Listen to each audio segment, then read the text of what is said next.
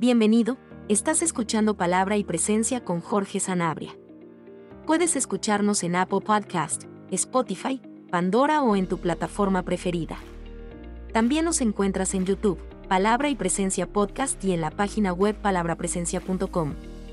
Encontrarás nuevas enseñanzas cada miércoles y viernes. Sin más dilataciones, entremos a la enseñanza del día de hoy. Dios te bendiga, pueblo de Dios.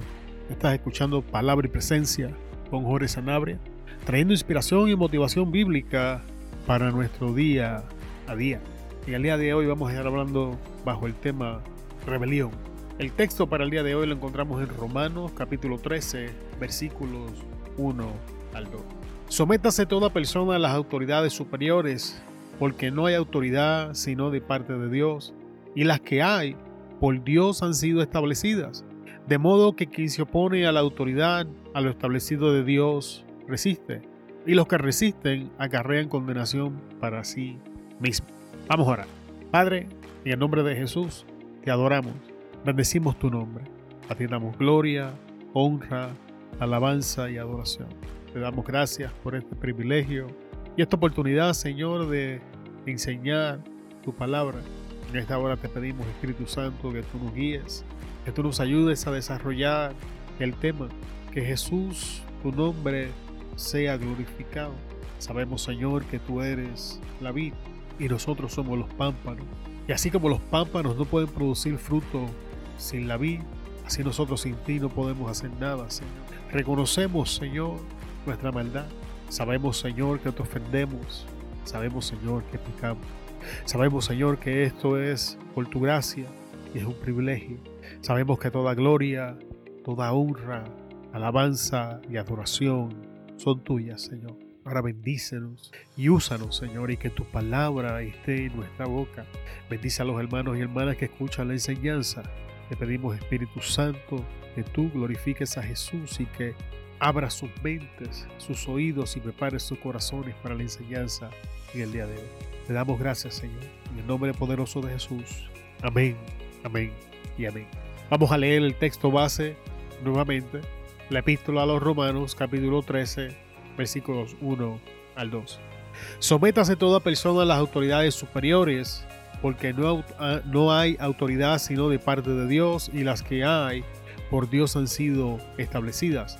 De modo que quien se opone a la autoridad, a lo establecido por Dios, resiste, y los que resisten acarrean condenación para sí mismos. Y en el día de hoy vamos a estar hablando de rebelión. Cuando usted va a un diccionario bíblico y busca la palabra rebelión, algunos diccionarios automáticamente le dice ve pecado y desobediencia. Y lo primero que vamos a hacer en el día de hoy es definir qué es rebelión. Vamos a definir este concepto y vamos a hablar de él. En la página web diccionariobíblico.org leemos, rebelión es un término que se usa en la Biblia para describir el acto de desafiar la autoridad de Dios y de los líderes espirituales. La palabra rebelión viene del término hebreo merza, que significa insolente o desobediente. La rebelión se describe como un acto de desobediencia a las leyes de Dios o a la autoridad establecida por Dios. En, la Biblia, la rebelión es un pecado grave y una forma de deshonrar a Dios. Así que tenemos que entender que rebelión es un acto de desobediencia ante la ley de Dios o la autoridad impuesta o establecida por Dios a través de sus líderes. La página web biblicom.org slash diccionario define rebeldía de esta manera, del término mara, rebelar, contender, el significado ser rebelde de este, de este vocablo se limita al idioma hebreo, ya que las acepciones en otras lenguas semíticas varían. Enojar, contender, disputar. Mara aparece unas 50 veces en el Antiguo Testamento y sus usos se encuentran en toda la literatura histórica, profética, poética y jurídica. Por cierto, voy a regresar un momento en arameo, Mara se traduce como enojar. en siriaco como contender, en arábico como disputar, que es el, punto que están queriendo explicar. Entonces dice que Mara, con H al final, tiene que ver con el conflicto que provoca la arrogancia. Si un hombre tiene un hijo contumaz, o sea, terco y rebelde que no obedece la voz de su padre. Esta acepción se puede apreciar con más claridad en Isaías 3.8, pues Jerusalén ha tropezado y Judá ha caído porque su lengua y sus obras están contra el Señor, rebelándose contra su gloriosa presencia. Concretamente, el vocablo connota casi siempre una actitud de rebeldía contra Dios. Se usan varias preposiciones para indicar el objeto de rebelión. IM o ET, que por lo general se traduce como en contra de. Habéis sido rebeldes a Jehová en Deuteronomio 9.7 y porque se rebeló contra mí en Jeremías 4.17. La acepción principal de Mara es desobedecer. Esto se puede perdón, esto se puede constatar en varios pasajes, porque ha sido desobediente al dicho de Jehová y no guardaste el mandamiento que Jehová tu Dios te había mandado. Primera de Reyes 13:21. Primera de Reyes 13:26 dice, él es, él, él es el hombre de Dios que fue desobediente, o sea, rebelde al mandato de Jehová. El Antiguo Testamento especifica que la rebelión es contra Dios o más bien en contra de la palabra de Dios, o sea, en oposición a la orden o mandato de Dios. El significado hebraico señala el acto de desafiar la orden divina. El Señor es justo, pues me, ha he revelado en contra de su mandamiento. Mara también es un verbo y se reafirma a veces por una forma del verbo sanar, ser obstinado, terco, testarudo.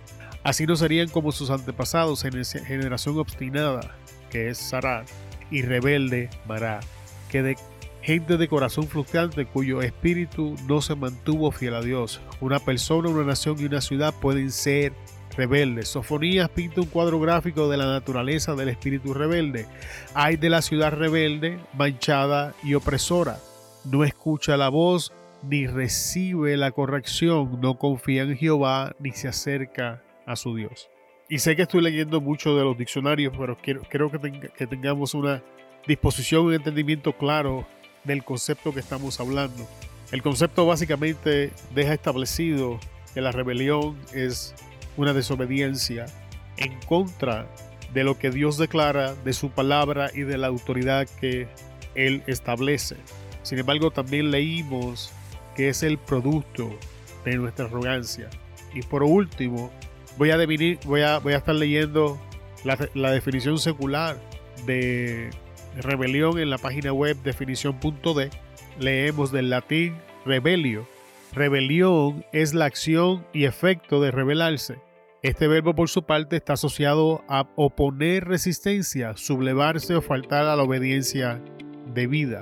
La rebelión, por lo tanto, es un rechazo a la autoridad que puede ir desde la desobediencia civil hasta la resistencia armada. Es importante señalar que la rebeldía es una reacción necesaria y saludable frente a la opresión, la tradición y la autoridad. Gracias a ella, el mundo se mantiene en equilibrio. Y voy a hacer una pausa antes de entrar a los versículos que siguen. Pueblo de Dios, tenemos que crear conciencia de nuestra rebelión.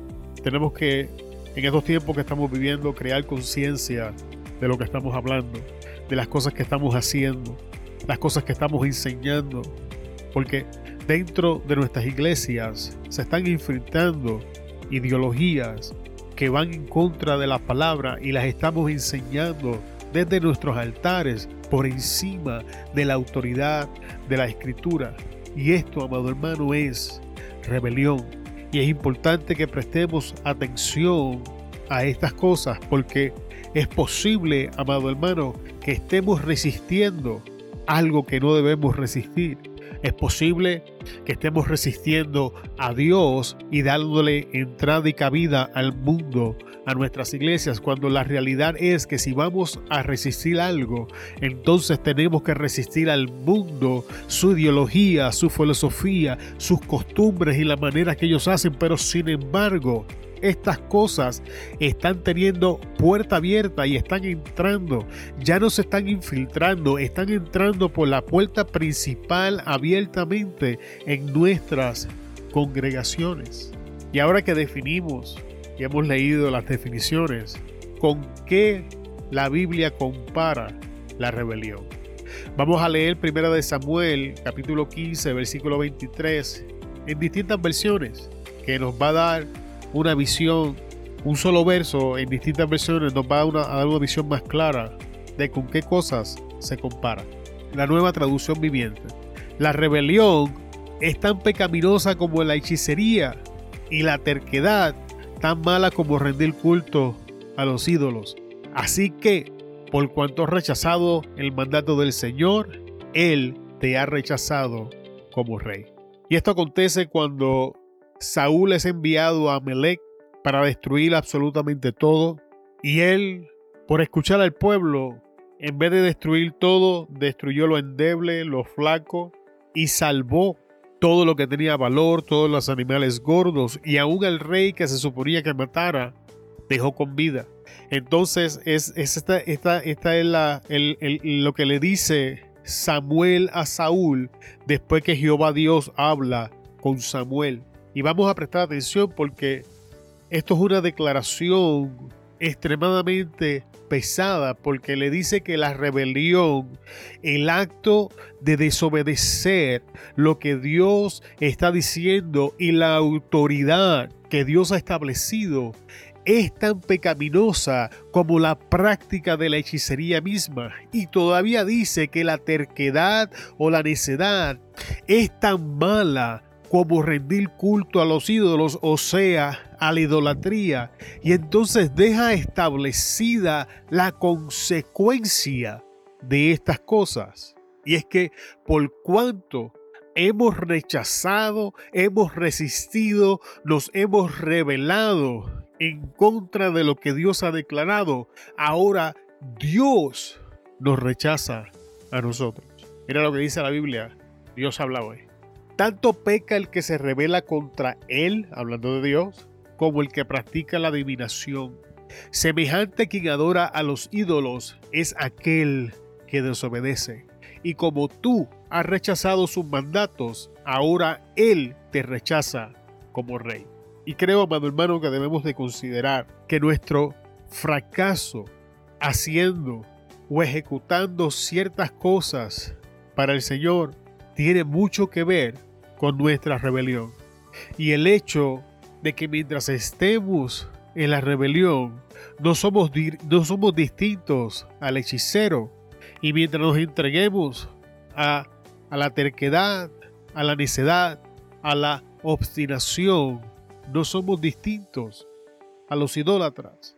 Y que por lo tanto, como hemos decidido rechazar y desobedecer lo que Dios está diciendo, entonces ahora Dios decide rechazarnos en las cosas que estamos haciendo para Él. La nueva versión internacional lo dice así, la rebeldía es tan grave como la adivinación y la arrogancia como el pecado de idolatría. Y como tú has rechazado la palabra del Señor, Él te ha rechazado como rey. La palabra de Dios para todos dice, negarse a obedecerlo es tan malo como la brujería. Ser tercos y hacer la voluntad propia es como el pecado de adorar, ídolos. Tú te negaste a obedecer el mandato del Señor, por eso ahora Él se niega a aceptarte como rey. Creo que esto es una declaración muy pesada. Es algo en lo que tenemos que comenzar a meditar y a pensar en nuestras congregaciones.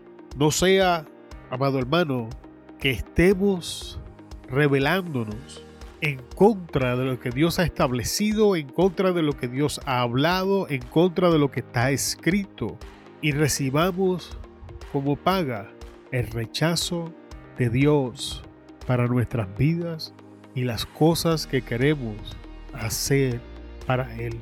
Así que, ¿qué se esconde tras la rebelión. En Ezequiel 28.2, nuevamente voy a usar distintas versiones, vamos a ver qué cosas se esconden. La primera versión que vamos a usar es la Dios, Dios habla hoy y dice, tu hombre, dile al rey de Tiro, esto dice el Señor, tu corazón se llenó de orgullo y te creíste un Dios sentado en el trono de los dioses y rodeado por el mar. Pero tú no eres un Dios, sino un hombre que cree tener la inteligencia de un Dios. Lo primero que se esconde tras la rebelión es orgullo. Y el orgullo, tal como dice el texto, nos lleva a pensar que tenemos la autoridad para crear un estándar así como lo hace Dios.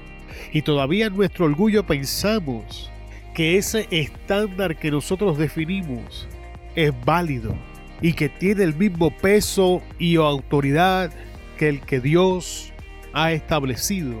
Y Dios en este verso le dice al rey de Tiro, pero tú no eres un Dios. 2. La nueva traducción viviente dice, hijo de hombre, dale al dile al dale, perdón, hijo de hombre, dale al príncipe de Tiro este mensaje de parte del Señor soberano. En tu gran arrogancia afirmaste, soy un Dios. Estoy sentado en un trono divino en el corazón del mar, pero eres solo un hombre y no un Dios, aunque te jactes de ser un Dios. Tenemos orgullo, ahora tenemos arrogancia, pero no termina aquí. La Reina Valera contemporánea dice, Hijo de hombre, dile de mi parte al príncipe de Tiro, yo, el Señor y Dios, te digo que te has envanecido. En tu corazón crees que eres un Dios y que tienes tu trono en medio de los mares. En tu corazón actúas y piensas como si fueras un Dios, aunque no eres un Dios, sino un hombre. Ahora tenemos vanidad. Y este verso nos enseña cómo el orgullo, cómo la arrogancia y la vanidad de nuestra mente nos engañan. Y dice, en tu corazón crees que eres un Dios. En tu corazón crees. Y después le dice, en tu corazón actúas y piensas como si fueses. Y estas cosas nos van engañando. Primero nos convencen en el pensamiento.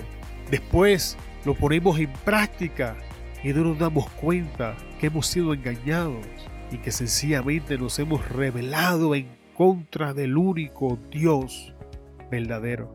Pero todavía la Reina Valera, revisada del 1995, dice, Hijo de hombre, di algo gobernante de Tiro, así ha dicho Jehová el Señor, tu corazón se ensorbebeció y dijiste, yo soy un Dios y estoy sentado en el trono de Dios en medio de los mares, pero tú eres hombre y no Dios, y has puesto tu corazón como el corazón de un Dios.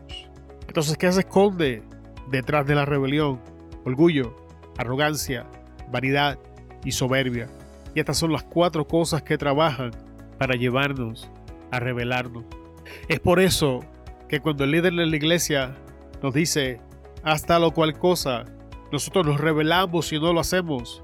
Porque en nuestro orgullo, en, nuestra, en, nuestro orgullo, en nuestra arrogancia, en nuestra vanidad y soberbia, entendemos que ese líder no tiene el derecho ni está en el lugar o la posición para decirnos a nosotros qué hacer y cómo hacer.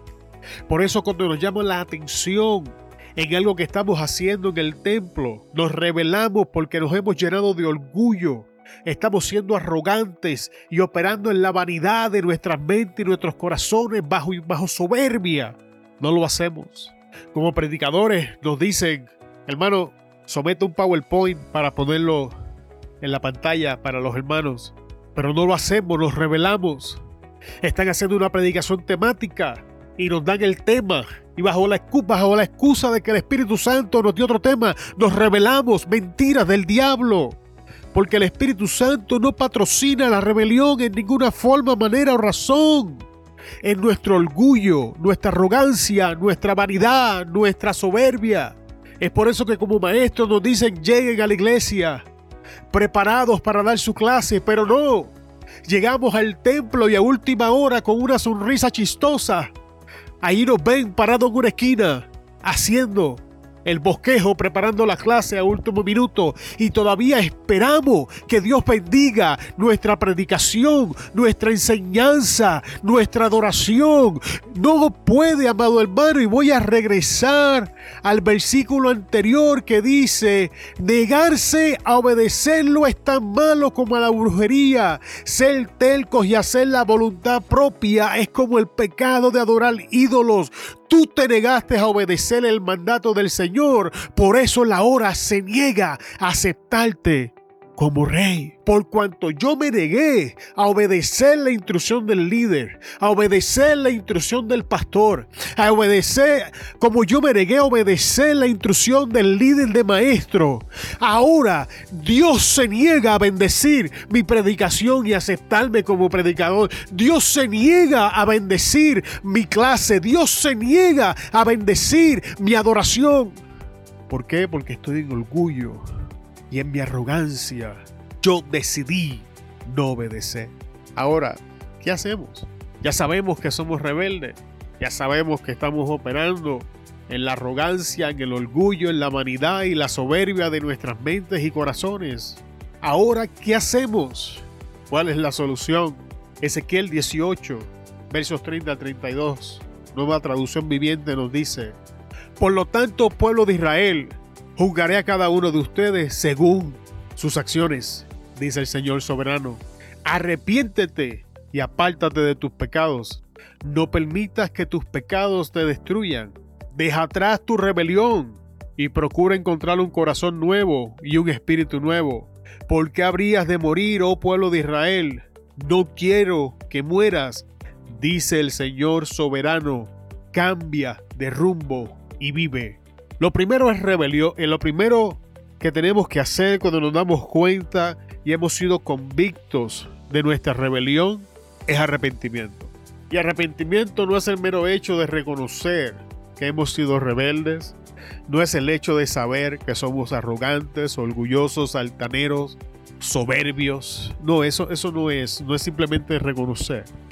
Arrepentimiento es lo que Ezequiel, Ezequiel nos está explicando cambia de rumbo y vive.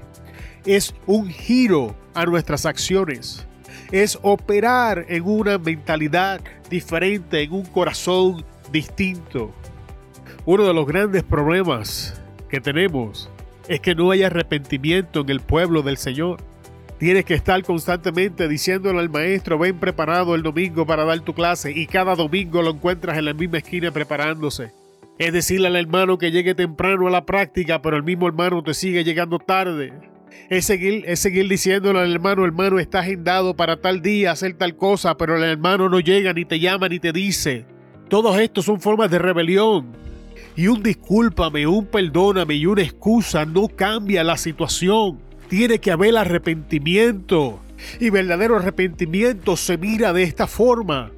Amado hermano, amada hermana, tiene que llegar preparado, preparada para dar su clase. Y entonces ese domingo llega preparada o preparado para su clase. Hermano, la práctica está al día, llega temprano. Y el hermano que solía llegar tarde ese día, llega temprano. Se le informa al hermano, está agendado para hacer tal o cual cosa en la iglesia.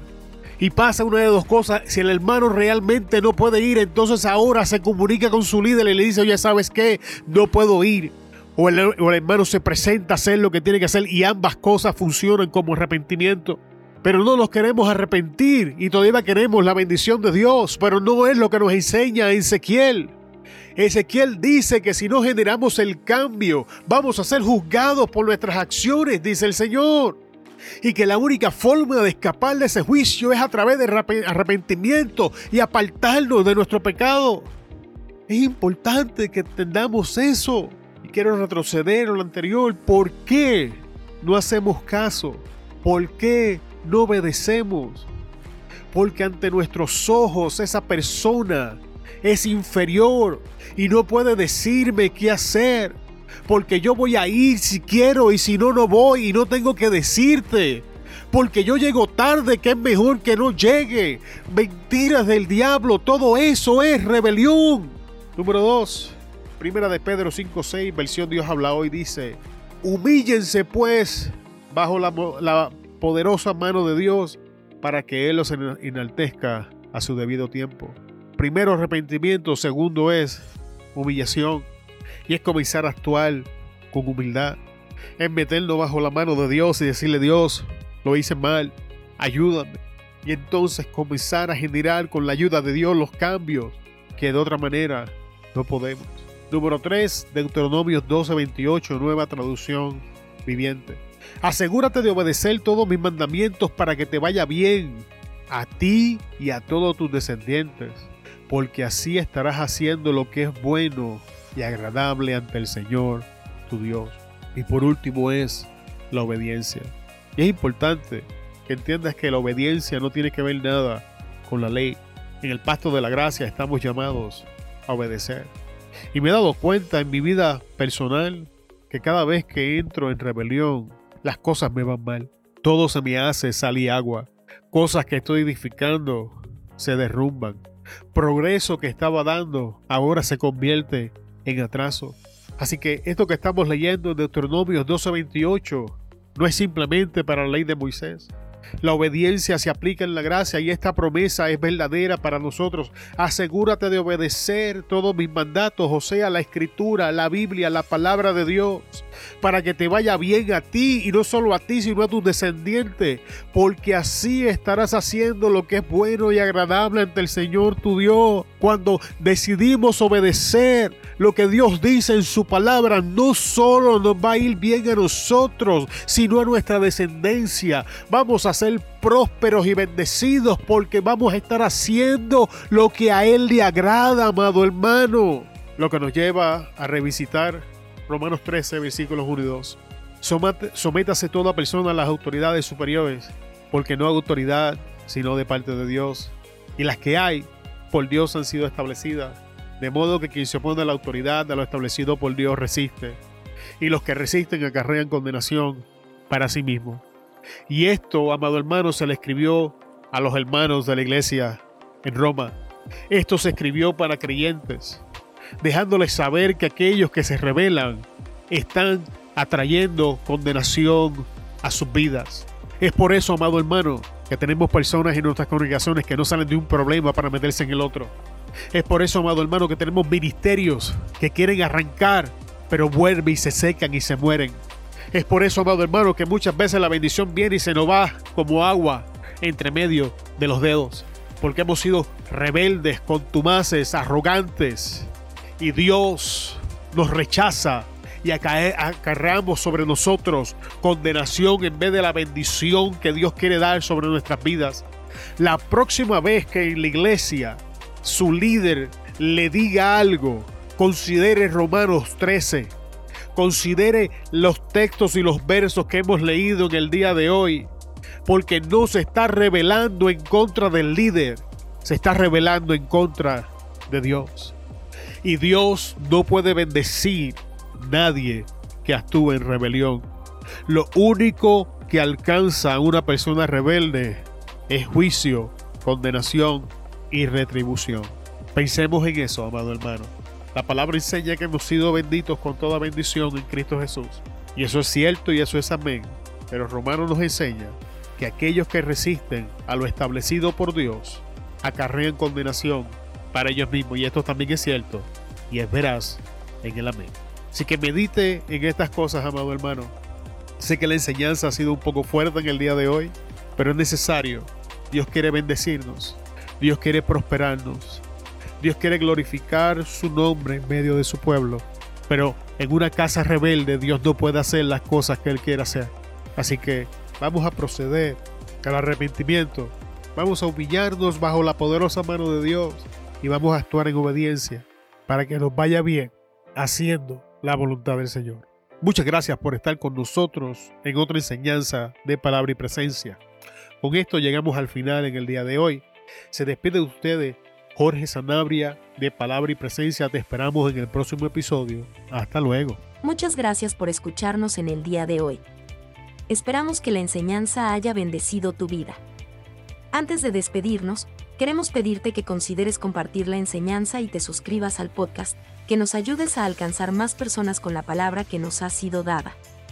Te bendecimos en el nombre de Jesús y te esperamos en la próxima enseñanza. Hasta luego.